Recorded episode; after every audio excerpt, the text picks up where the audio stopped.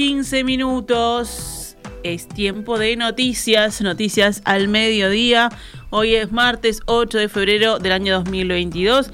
Para actualizar información hemos llegado junto a Agustina Robeta. ¿Cómo estás, Agustina? Muy buen mediodía, Gaby, para ti y para toda la audiencia. Muy buen mediodía. Vamos con la información.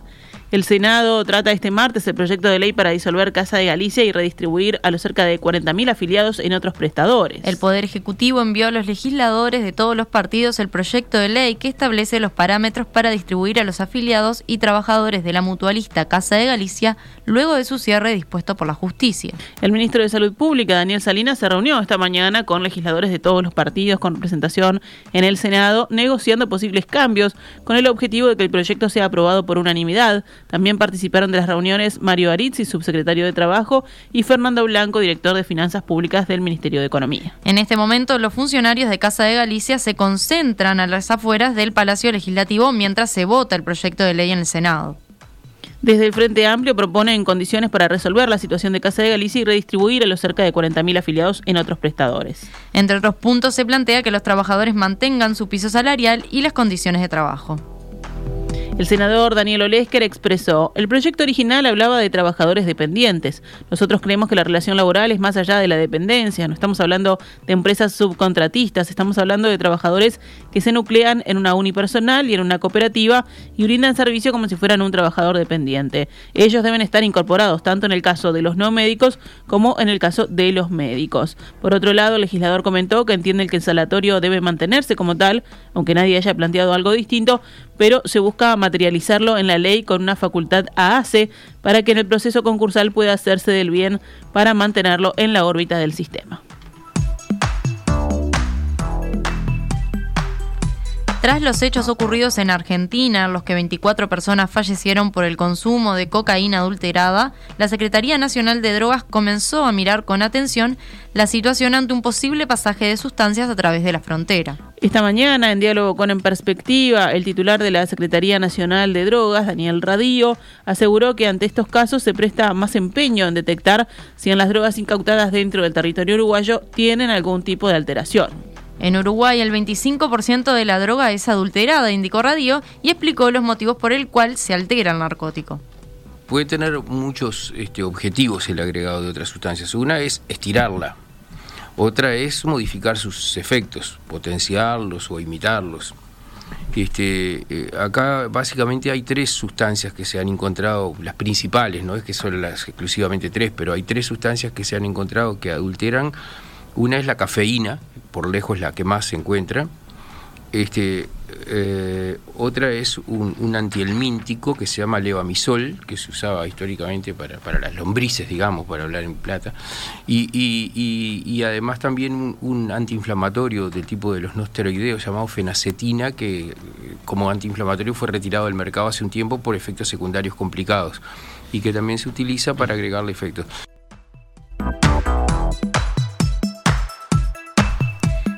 Aseguró que para la cantidad de dosis de droga que se venden en el estado bonaerense, que es aproximadamente 250.000 dosis por día, la tragedia podría haber sido mayor y que aún pueden aparecer casos porque no se sabe si la droga aún sigue circulando.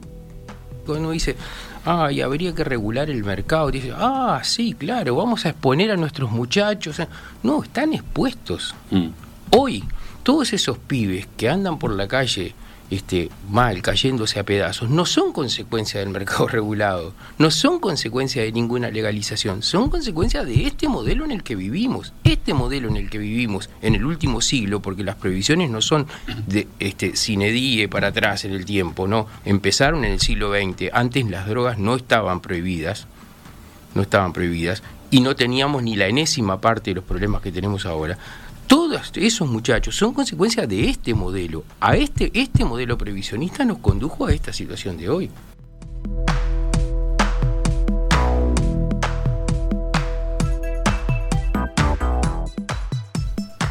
En la misma línea, el titular de la Secretaría Nacional de Drogas manifestó que si el negocio estuviera regulado, se reducirían los episodios como el del país vecino.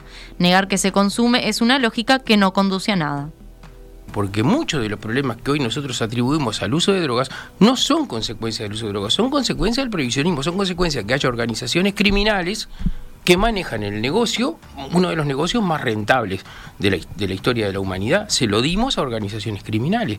Ah, claro, como yo, esto, como yo no lo puedo combatir, entonces lo legalizo. No, no es solo como no lo puedo combatir. Es porque miro la experiencia histórica que era más respetuosa de los derechos de las personas a decir, a decidir qué quiere consumir y qué no, y, además más garantista de, de, de la seguridad pública y de la salud pública.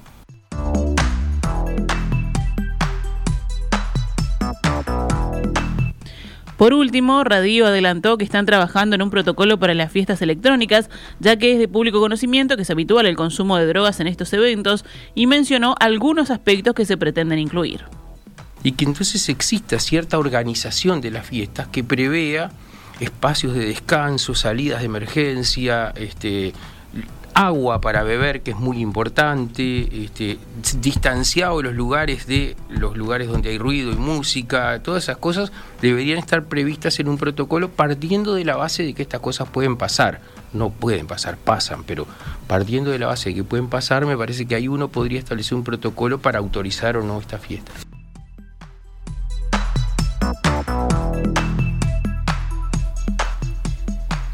La justicia condenó esta mañana a un sacerdote de Minas por abuso sexual y dispuso una pena de ocho años de prisión, según informó la Fiscalía General de la Nación. Este fallo, alcanzado por la fiscal letrada departamental de La Valleja, podrá ser apelado. El sacerdote fue condenado por reiterados delitos de atentado violento al pudor, reiterados delitos de abuso sexual y un delito de abuso sexual especialmente agravado, todos en reiteración real, según consigna el país. El obispado de Maldonado publicó un comunicado en el que manifestó dolor y empatía por lo vivido por las víctimas y su familia, y a la vez asegura que seguirá trabajando con rigor en la prevención y detección de estos delitos en todos los ámbitos eclesiales. También reiteramos nuestro compromiso en la reparación a las víctimas y seguir colaborando con la justicia, añade el comunicado. El sacerdote estaba suspendido de sus funciones desde diciembre de 2020 y con arresto domiciliario desde marzo de 2021, cuando fue imputado por el abuso sexual de dos niñas. Seguimos adelante con más temas. Los tres intendentes departamentales del Frente Amplio propondrán de manera formal ante el Congreso de Intendentes la continuidad del programa Oportunidad Laboral, conocido como Jornales Solidarios. Es una manera de ayudar a 15.000 familias en el Uruguay que han podido contar con un ingreso durante todos estos meses. Eso fue lo que afirmó Andrés Lima, jefe comunal de Salto y vicepresidente de la Mesa del Congreso de Intendentes, según consigna hoy el observador. Lima, junto a Carolina Cose, intendenta de Montevideo, y Yamandu Orsi, intendente de Canelones, elevará la propuesta el 17 de febrero, fecha en la que está fijada la próxima instancia del Congreso de Intendentes. La eventual aprobación de la extensión de los jornales solidarios, para concretarse, deberá contar con la aprobación del Parlamento Nacional, porque el programa fue creado por ley. Los puestos de trabajo del programa se mantendrán activos hasta el próximo 30 de marzo, tras una extensión aprobada en noviembre, y el gobierno no tiene en agenda extenderlo. El fiscal de corte, Juan Gómez, aseguró que no se incautará el celular del periodista Ignacio Álvarez ni se allanará su domicilio. De modo alguno se estaba intentando vulnerar fuentes periodísticas, sostuvo Gómez en referencia al allanamiento ordenado la semana pasada en la Radio Azul FM y la vivienda del conductor del programa La Pecera. Tras reunirse con la Asociación de Prensa del Uruguay, APU, el fiscal destacó que no se llegó a cumplir con las medidas de allanamiento, ya que solo se obtuvo el audio de dos programas periodísticos entregados por la dirección de la emisora.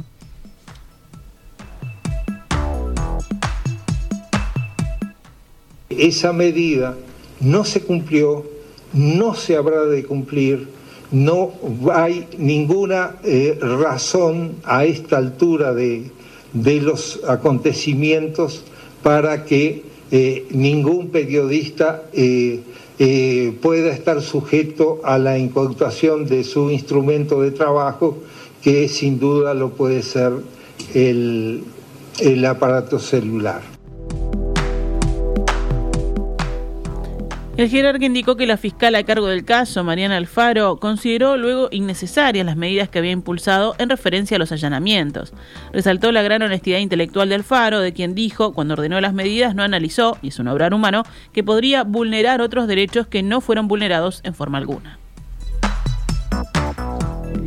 El secretario de Prensa, Propaganda y Relaciones Internacionales de APU, Luis Curvelo, dijo tras la reunión con el fiscal de corte que Gómez les reiteró enfáticamente que este tipo de procedimientos no se van a volver a aplicar en ningún caso que involucre algún tipo de investigación periodística y detalló las próximas acciones que prevé realizar APU. Va a haber contacto también con la Suprema Corte de Justicia porque este pedido de la Fiscalía fue avalado por una jueza, por lo tanto también es necesario eh, hablar con el Poder Judicial para que tampoco por el lado del Poder Judicial se vuelva a incurrir en este tipo de, de pedidos o habilitar este tipo de pedidos que, como dijo el fiscal, es absolutamente innecesario. El periodista, hablando con la diaria sobre el debate generado en torno a la libertad de expresión, recordó que APU ya se pronunció sobre el tema. Hicimos un comunicado público junto con la Comisión de Género en el que hablamos precisamente de cuestiones éticas, que para nosotros es un tema fundamental. El procedimiento que usó Álvarez para dar a conocer esta información para nosotros es incorrecto desde el punto de vista ético, dijo el representante del Sindicato de los Periodistas y Comunicadores. 12 horas 26 minutos. Seguimos con más noticias del panorama nacional. Según la última encuesta de equipos consultores, el 41% de la población votaría por mantener los 135 artículos de la LUC y el 31% de la población se inclina por derogarlos. El estudio encontró un 26% de indecisos respecto a qué votar en el referéndum del próximo 27 de marzo. El director de opinión pública de la consultora, Ignacio Suaznavar, dijo en su rayado que los resultados han oscilado significativamente en los últimos meses y que esto muestra que la estructura de opinión de fondo no es sólida. El estudio Metro Goldwyn Mayer, dueño de la propiedad intelectual de la Pantera Rosa, intimó a la campaña por el sí a que deje de utilizar a ese personaje y su música característica. La comunicación oficial de la campaña contra 135 artículos de la ley de urgente consideración no ha usado la imagen de la Pantera Rosa, pero sí lo han hecho algunos actores como el sindicato Federación ANCAP. La apoderada legal en Uruguay del estudio MGM, Carmela Bacot, presentó la intimación. Según publica ayer el observador, el documento dice que la firma se encuentra legitimada para impedir el uso de la pantera rosa y tiene el derecho a proteger la misma en su reputación e integridad frente a los consumidores que pudieran ser conducidos a confusión. El sindicalista Fernando Gambera, integrante del secretariado del PIT-CNT, dijo al país que de ahora en adelante si una persona se disfraza en un acto le pedirán que lo haga a título individual o en una parte donde no se pueda considerar oficial todo no lo vamos a poder dominar, dijo Gambera.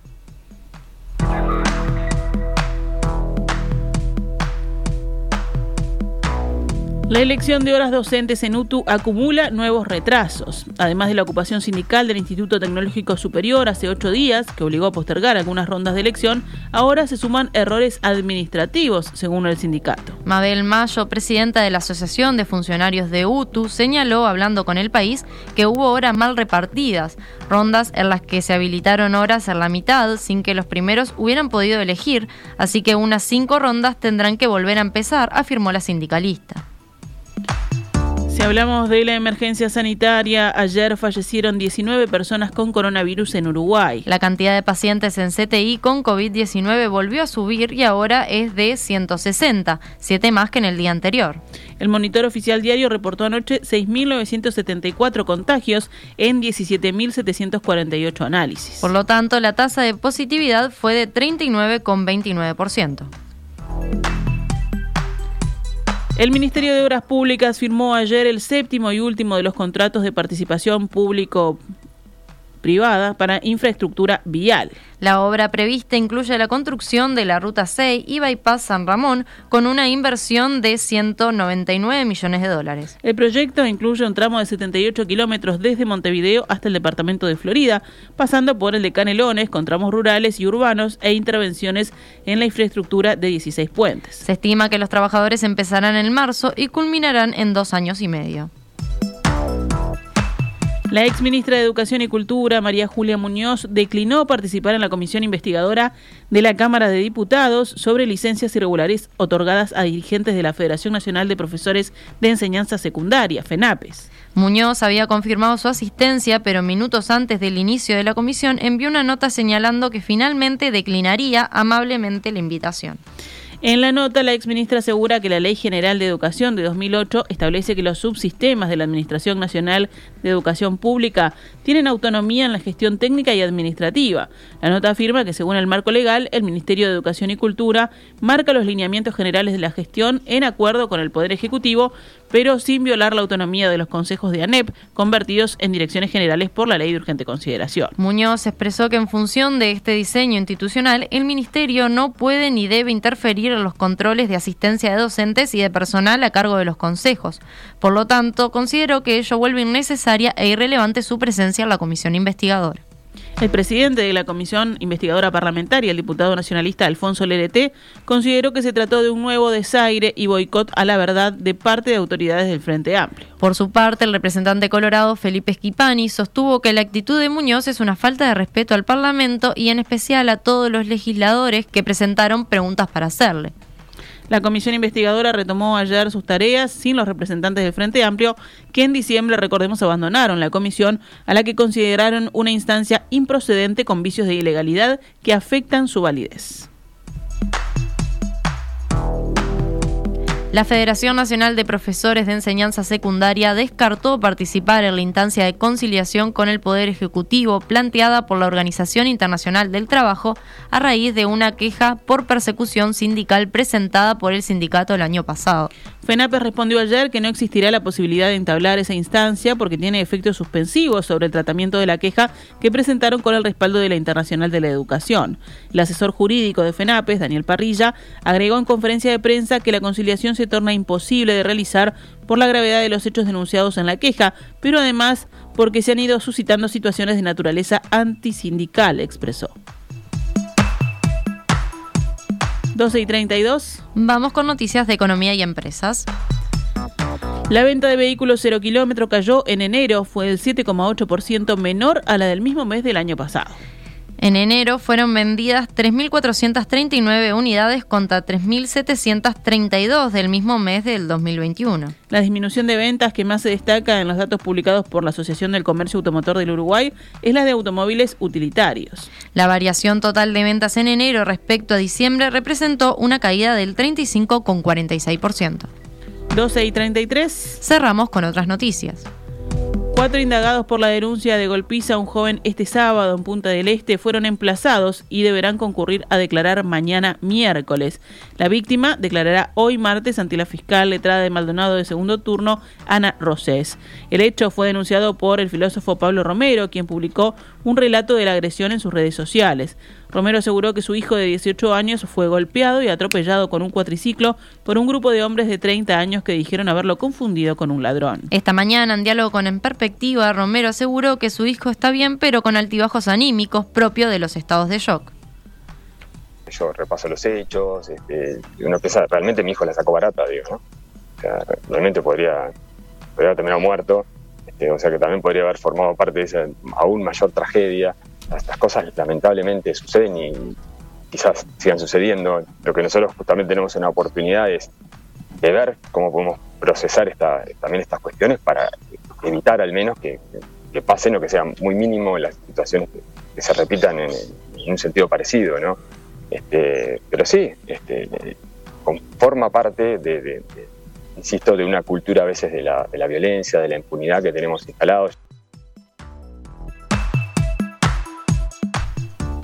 Romero contó que los agresores le ofrecieron dinero a cambio de que abandonen la casa donde están vacacionando y en un primer momento expresó que se sintieron desprotegidos por las autoridades.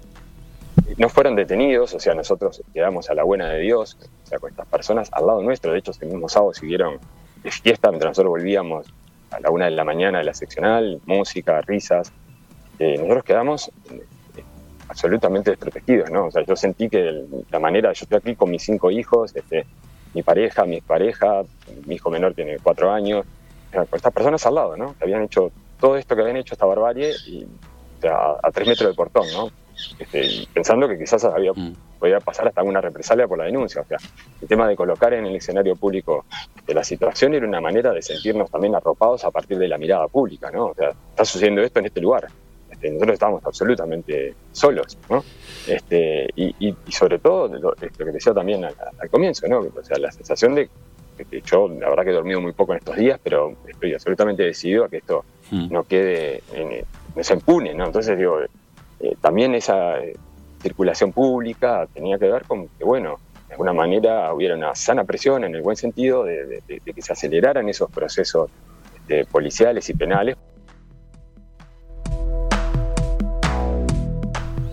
Uno de los hombres involucrados con la denuncia de golpiza habló con el informativo subrayado, confesó que la agresión ocurrió y destacó que ya le pidieron disculpas al joven y su familia. Somos personas de bien, afirmó el denunciado y sostuvo que el hecho fue menos grave de lo que ha trascendido.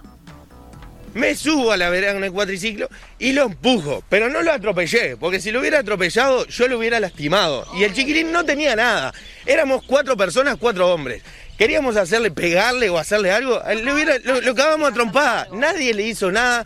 Le dijimos, sos vecino, bueno, vamos a corroborar. Le digo, vamos a corroborar. Realmente, ¿ustedes asumen el error? Yo lo asumo y yo me hago cargo del error. Le pedí disculpas a él, a todo el mundo. Hasta él le pedí disculpas. Obvio que me hago cargo. Le dije, fue una confusión. Lo digo ante las cámaras. No tengo nada que esconder. Somos personas de bien. Y actualizamos a cuánto cotiza el dólar en pizarra a esta hora. Eh, cotiza a 42,40 a la compra y a 44,80 a la venta.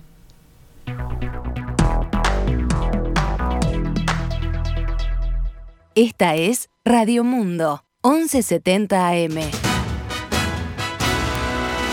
¡Viva la radio!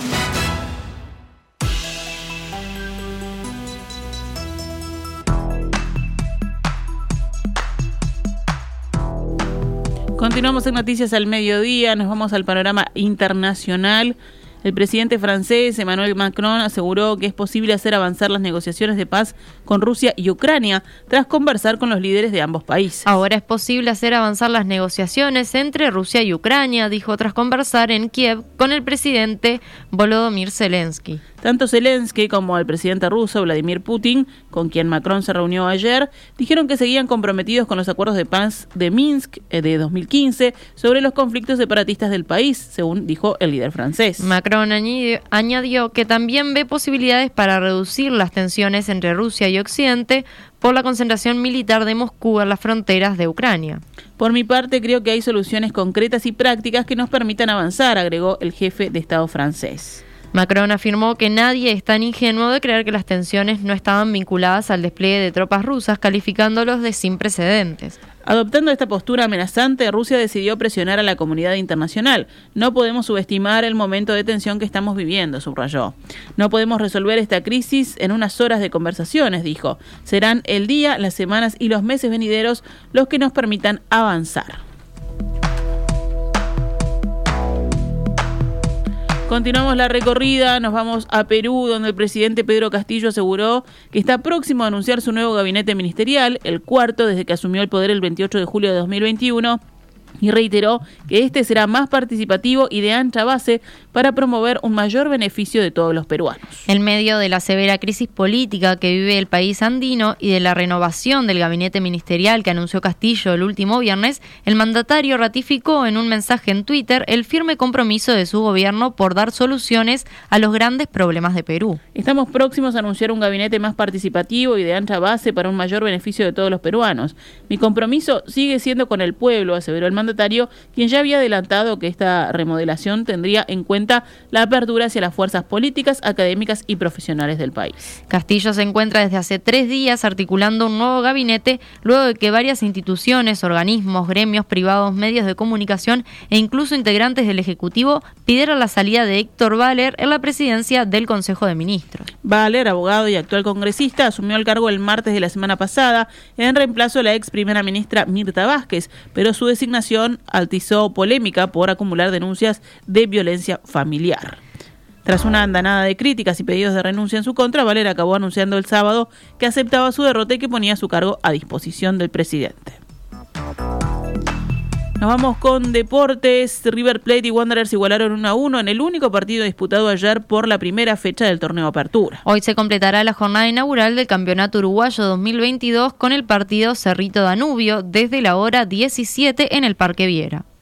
Montevideo City Torque inicia esta noche en Montevideo su primera participación de la historia en la Copa Libertadores. Esta instancia corresponde a la primera ronda y la conforman seis equipos que buscarán tres cupos a la segunda ronda del total de tres antes de la fase de grupos. El partido de hoy entonces enfrentará a Montevideo City Torque con Barcelona de Guayaquil a las 21 y 30 horas en el Estadio Centenario.